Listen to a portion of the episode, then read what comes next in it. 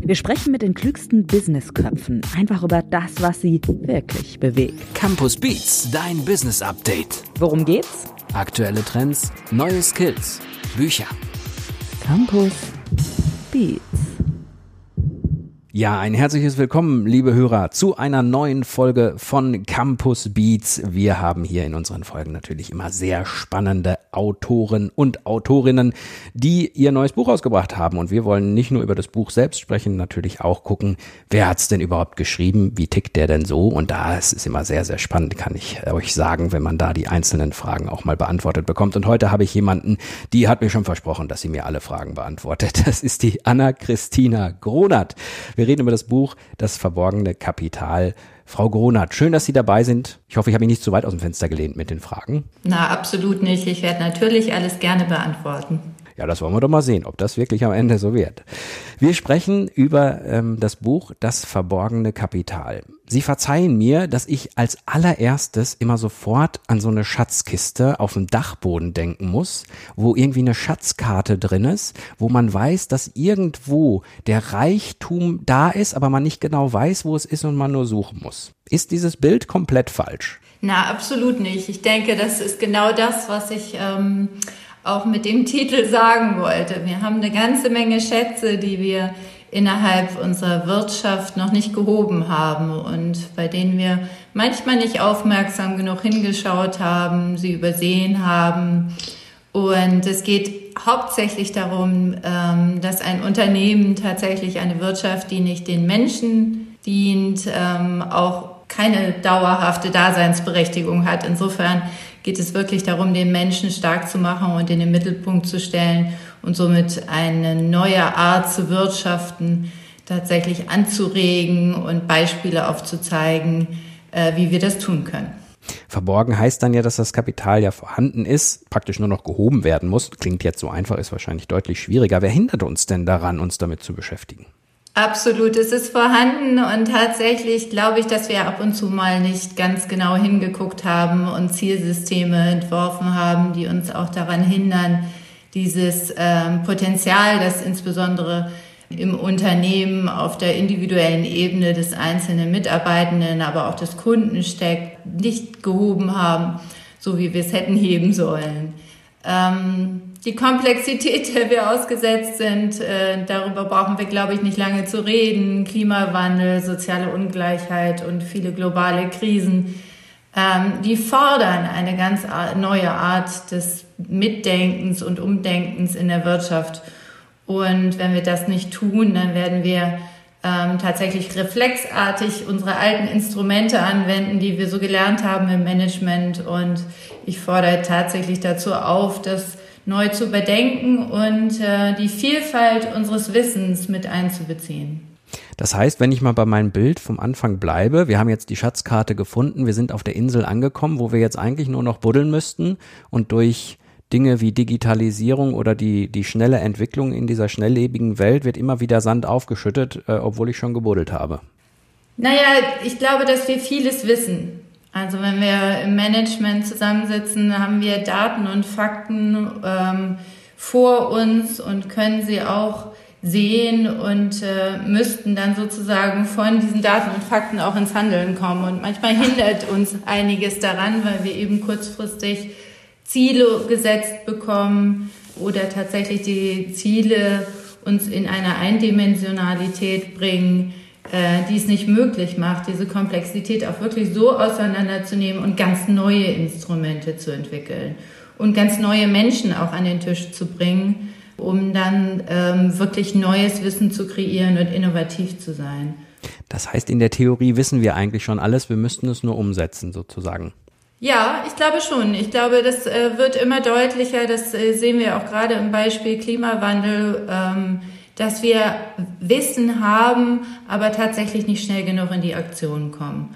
Und im Rahmen der Wirtschaft mache ich darauf aufmerksam, dass wir eben Instrumente verwenden, die in der Vergangenheit erfolgreich waren, um Prozesse zu optimieren, Wissen zu vermitteln, Ziele zu setzen, ähm, Incentivierungen zu machen, was uns in der Zukunft nicht mehr motivieren wird.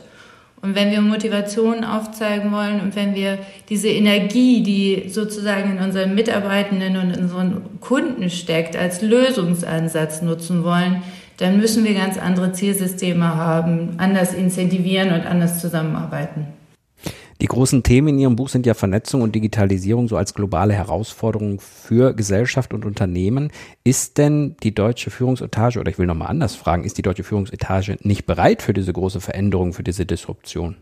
Doch, ich meine, das zeigt das Buch auch aus. Wir sehen sehr viele gute Beispiele, wo wir ähm, tatsächlich in Ökosystemen neu denken. Also ich denke an wenn wir an Mobilitätsherausforderungen denken der Automobilindustrie, dann sehen wir, dass wir in Ökosystem denken und Mobilitätslösungen erarbeiten.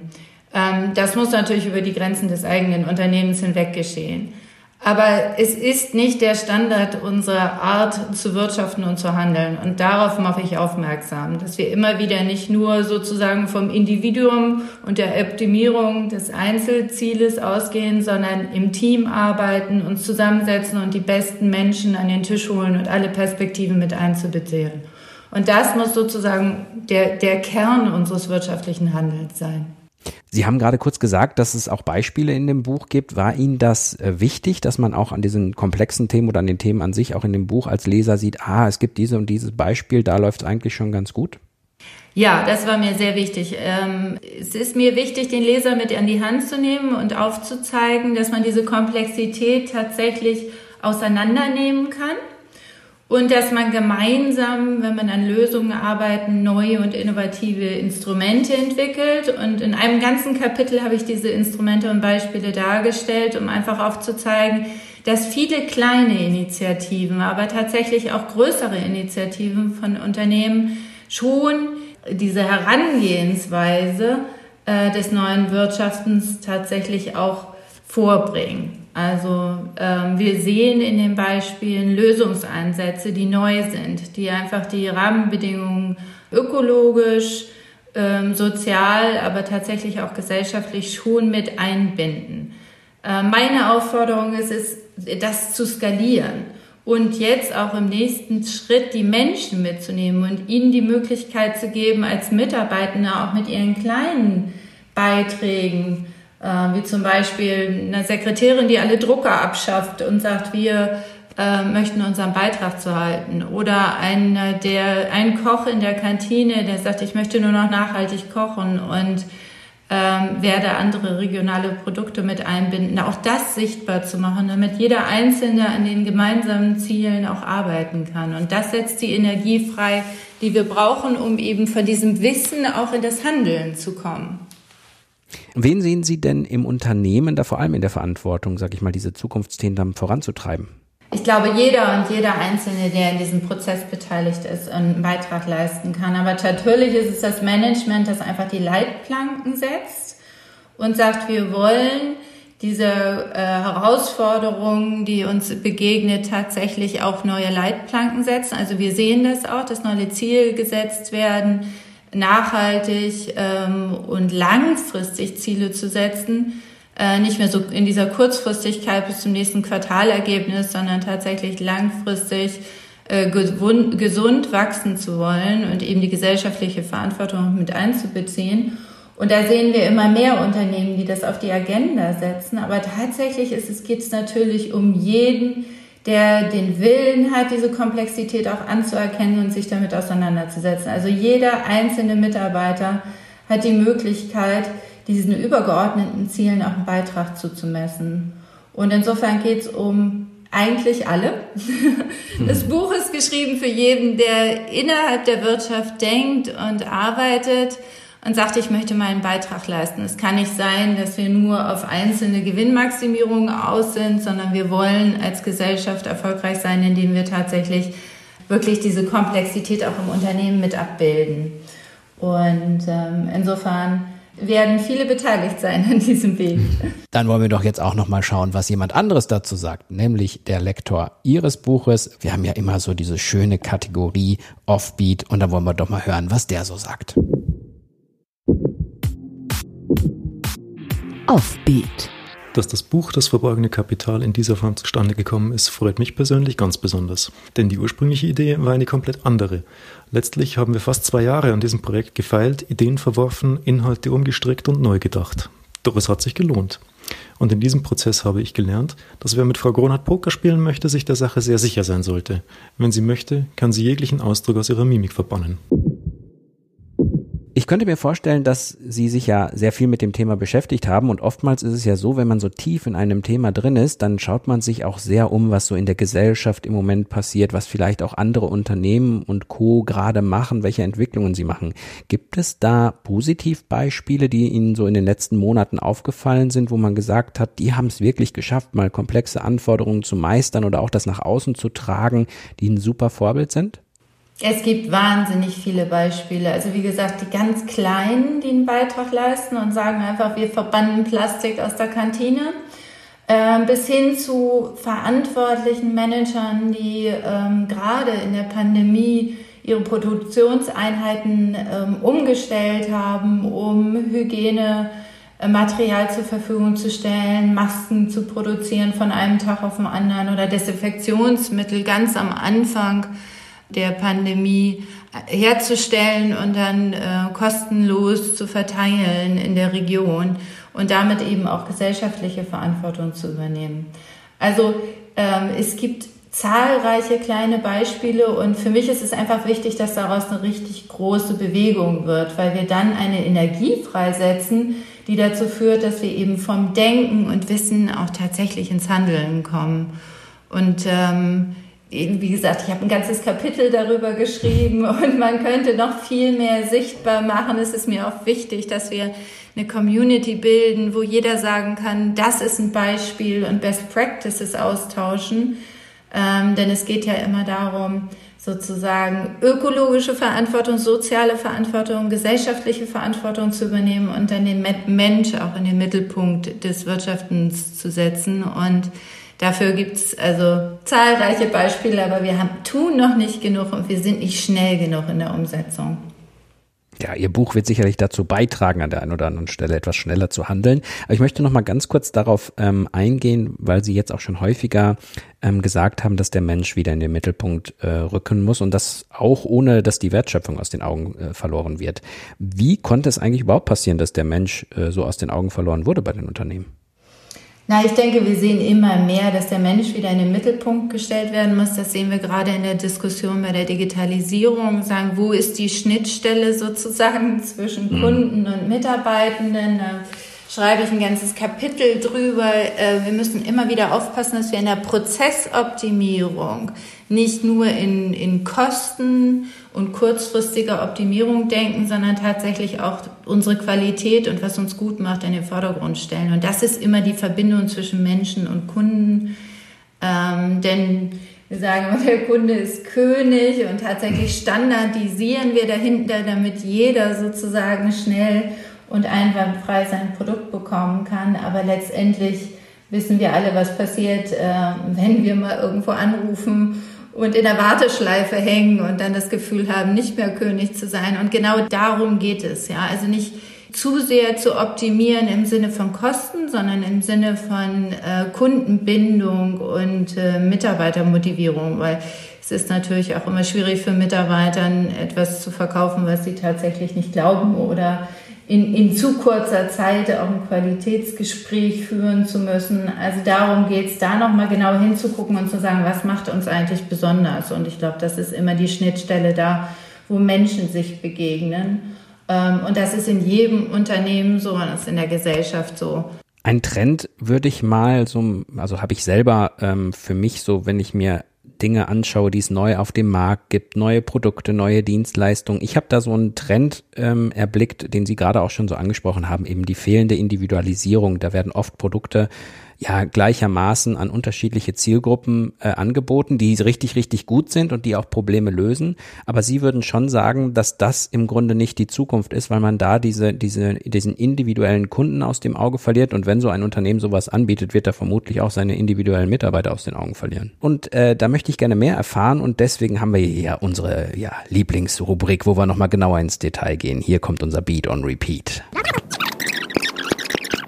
Beat und Repeat. Darauf möchte ich aufmerksam machen, weil das ist das Wichtige. Denn das ist das, genau das ist das verborgene Kapital, was wir haben. Denn da entsteht die Energie, da entsteht Innovationskraft. Und wenn wir eben auf Instrumente zurückgreifen, die eine Prozessoptimierung in der Vergangenheit gut gemacht hat, dann heißt das nicht, dass das die Lösung der Zukunft ist. Also immer wieder einen Prozess zu optimieren und Kosten zu reduzieren, macht das Produkt oder den Prozess nicht unbedingt besser, sondern jetzt geht es darum, mal zu gucken, wie komplex die Welt da draußen ist, sie wirklich zu zerlegen, die Leute, die auch an dieser Schnittstelle arbeiten, mit einzubinden und diese Energie zu nutzen, um es dann wirklich nachhaltig besser zu machen für alle, die dann wiederum an diesem Prozess beteiligt sind. Und ich glaube, das ist gerade in dieser Kundenschnittstelle besonders klar sichtbar. Aber es geht natürlich auch darum, jedes Mal, wenn ein Mitarbeiter in einem Unternehmen einem Prozess begegnet, den auf den Kopf zu stellen und zu sagen, Mensch, was ist denn motivierend? Hm, lassen Sie uns vielleicht noch mal einen kleinen Themensprung machen. Ähm, es geht ja natürlich auch darum, dass ähm, so ein Konstrukt, wo wir wieder den Mensch in den Mittelpunkt rücken, wo wir eben die Gedanken, die Sie eben geschildert haben, in die Umsetzung bringen wollen, das funktioniert natürlich nur, wenn jeder im Unternehmen mitzieht. Und Sie haben ja zum Beispiel in Ihrem Buch auch ähm, etwas gesagt, was überhaupt eine Belohnung als Motivation sein kann, dass zum Beispiel das Thema Boni nicht sinnvoll ist. Was denken Sie, brauchen Mitarbeiter, aber auch vielleicht Manager, um wirklich motiviert zu sein in so einer Umsetzungsphase dann? Also wir haben ganz klar gesehen, dass wenn man Teil eines Teams ist, das Erfolg hat, dass die größte und höhere Motivation ist als ein individuelles Ziel. Also der Mensch, ähm, der nicht Teil von etwas Größerem sein will, sondern selbst sich als Größter empfindet, ist nicht das, was wir brauchen, sondern wir brauchen diejenigen, die gemeinsam im Team ähm, Erfolge erzielen, Erfolge auch gemeinsam feiern. Insofern sehen wir schon, dass sich das verändert hat. Es gibt immer mehr Teamziele ähm, und dahin geht auch die Bonifizierung, also weg von der Individualbonifizierung hin zu größeren Einheiten. Aber auch da, wenn wir im Ökosystem denken, dann denken wir eigentlich für das gesamte Unternehmen. Ähm, und insofern müssen wir unsere Zielsysteme einfach nochmal überdenken. Ja, was motiviert, wenn man die Möglichkeit hat, einen Beitrag zum Gesamten zu zeigen, auch transparent zu machen und gemeinsam das auch zu feiern, sage ich so, ähm, mhm. dann ist man Teil eines größeren Teams. Und ich glaube, das ist das, was uns in Zukunft immer mehr äh, begegnen wird und sollte auch. Und das verborgene Kapital in solchen Teams liegt natürlich dann darin auch, dass jeder am besten in der richtigen Position arbeiten sollte, wo er seine Stärken ausspielen kann. Nein, das verborgene Kapital liegt auch daran, dass die Führungskraft die Stärken kennt und den Hintergrund mhm. jedes Einzelnen. Und ich glaube, das ist einfach das Wichtigste. So die klassischen hierarchischen Organisationen, so mit bürokratischen Prinzipien und eindimensionalen Zielbildern, die sind einfach nicht zukunftsfähig, sondern wir brauchen eine Führung, die das Individuum betrachtet und sagt, was hat der einzelne Potenzial, was haben wir dafür Wissen und was müssen wir für diese Aufgabe, wenn wir Komplexität zerlegen, wen müssen wir da an den Tisch bringen. Und jetzt geht es darum, in diesem äh, neuen, in dieser neuen Haltung des Wirtschaftens eben offen zu sein, ja, für dieses Unbekannte. Vielleicht arbeitet man mit jemandem zusammen, den man noch nie gesehen hat.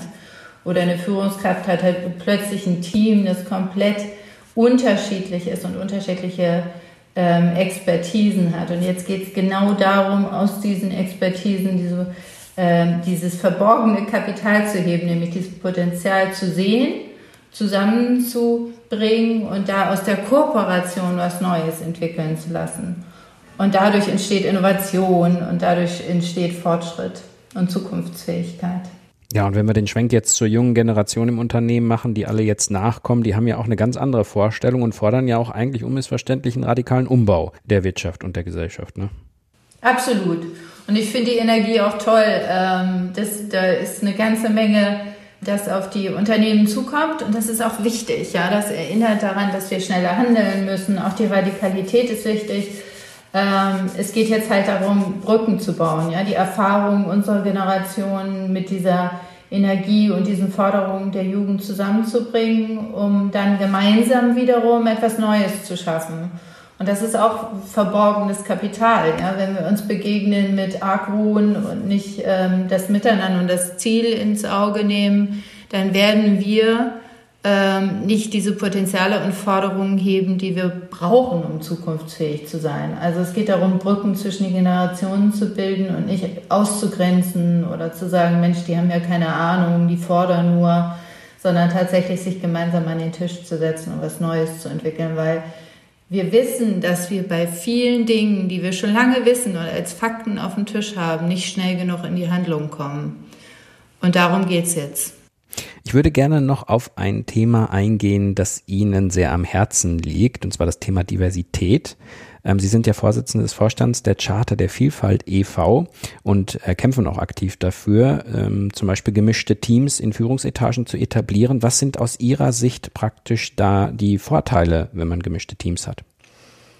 Na, also ich glaube, dass Vielfalt einer der größten wirtschaftlichen Erfolgsfaktoren der Zukunft sein wird, weil ich einfach davon überzeugt bin, dass wenn man unterschiedliche Perspektiven, unterschiedliche Menschen mit unterschiedlichem Hintergrund zusammen an einen Tisch bringt, um ähm, für, für Zukunft äh, zu denken, dass man auch was Neues sich entstehen lassen kann, also dass etwas Neues entsteht.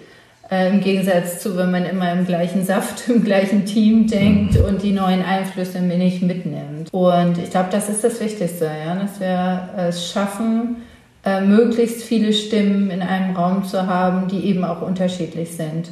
Und sie dann in der Kooperation zu, zu neuen Produkten und neuen Themen, ähm, denen eine Stimme zu geben. Jetzt haben Sie ja sehr viel Erfahrung im Management, mehr als 30 Jahre würde ich sagen. Was waren so Ihre wichtigsten Erkenntnisse bisher? Ich weiß, die Frage ist nicht ganz so leicht zu beantworten, aber versuchen wir es trotzdem mal. Na, es ist, ähm, das ist wirklich immer wieder eine sehr schwierige Frage. Aber Sie sehen, ich habe 270 Seiten im Buch geschrieben darüber, was ich gesehen habe in meinen unterschiedlichen Führungsrollen und Verantwortungen. Aber so das Wichtigste. Ähm, das Wichtigste ist, dass tatsächlich dieses verborgene Kapital auch vorhanden ist und dass ich es immer wieder gesehen habe, dass wenn diese ganzen Ideen, die in den Unternehmen sind und dieses ganze Wissen, das da ist, nicht genutzt wird, ähm, dass wir dann wirklich Kapital einfach liegen lassen. Und jetzt geht's halt darum, das auch zu sehen und einzubringen. Also ich glaube, das Wichtigste ist auch, dass die Komplexität einfach da ist. Ja, mhm. also wir wissen, dass die Veränderungsgeschwindigkeit enorm ist und die Komplexität der Anforderungen da ist. Und ich habe auch zu häufig gesehen, dass man reflexartig zu Instrumenten greift, wenn man in der Vergangenheit mit ihnen erfolgreich gewesen ist. Und ich, ich liebe es, diese Komplexität auseinanderzunehmen und dann die erfahrenen Menschen an den Tisch zu setzen, um äh, tatsächlich Lösungen zu finden, die zukunftsfähig sind. Und ähm, dieses Buch habe ich wirklich deswegen geschrieben, weil ich der Meinung war, dass wir das tun müssen und dass wir dem nicht aus dem Weg gehen können und dass wir nicht irgendwie mit einzelnen Instrumenten dieser Komplexität begegnen können, sondern nur gemeinsam. Und das ist die Aufforderung dazu. Tja, während andere vor Komplexität zurückschrecken, macht unsere Autorin Anna-Christina Gronert sich dran, das einfacher zu gestalten oder zumindest zu erläutern. In diesem Buch gibt's ganz, ganz viele Tipps und das Buch heißt Das verborgene Kapital erschienen im Campus Verlag. Und wer mehr wissen möchte zu diesem Thema, der kann sich informieren. Zum einen auf www.campus.de slash podcast. Da gibt's den Podcast und viele andere nochmal zum Nachhören. Und natürlich gibt es dort auch das Buch zu kaufen, was sehr, sehr empfehlenswert ist, kann ich auch aus eigener Erfahrung sagen. Wenn ihr außerdem Fragen, Kritik oder Anregungen habt zu unserem Podcast, könnt ihr uns gerne eine E-Mail schreiben an podcast podcast.campus.de. Und jetzt bleibt mir nur noch herzlichen, herzlichen Dank zu sagen für diese tollen Informationen, die Sie uns hier in dem Podcast mitgeteilt haben. Frau Anna-Christina Gronert, vielen Dank. Ja, vielen Dank auch fürs Gespräch. Ich könnte noch Stunden darüber sprechen, aber Podcast-Formate sind dafür nicht gegeben. Also gerne wieder. Und für jeden, der es liest, ähm, bin ich auch gerne da als Ansprechpartner. Genau, das ist doch schön. Holen Sie sich das Buch, schauen Sie mal rein und äh, dann steht Frau Gronert sozusagen zur Verfügung, äh, wenn es darum geht, nochmal näher ins Detail zu gehen. Ich danke Ihnen herzlich und das war's wieder mit einer Folge von Campus Beats, unserem Business Update Podcast. Vielen Dank fürs Zuhören. Ciao, ciao. Campus Beats. Mehr Campus gibt es unter www.campus.de slash podcast.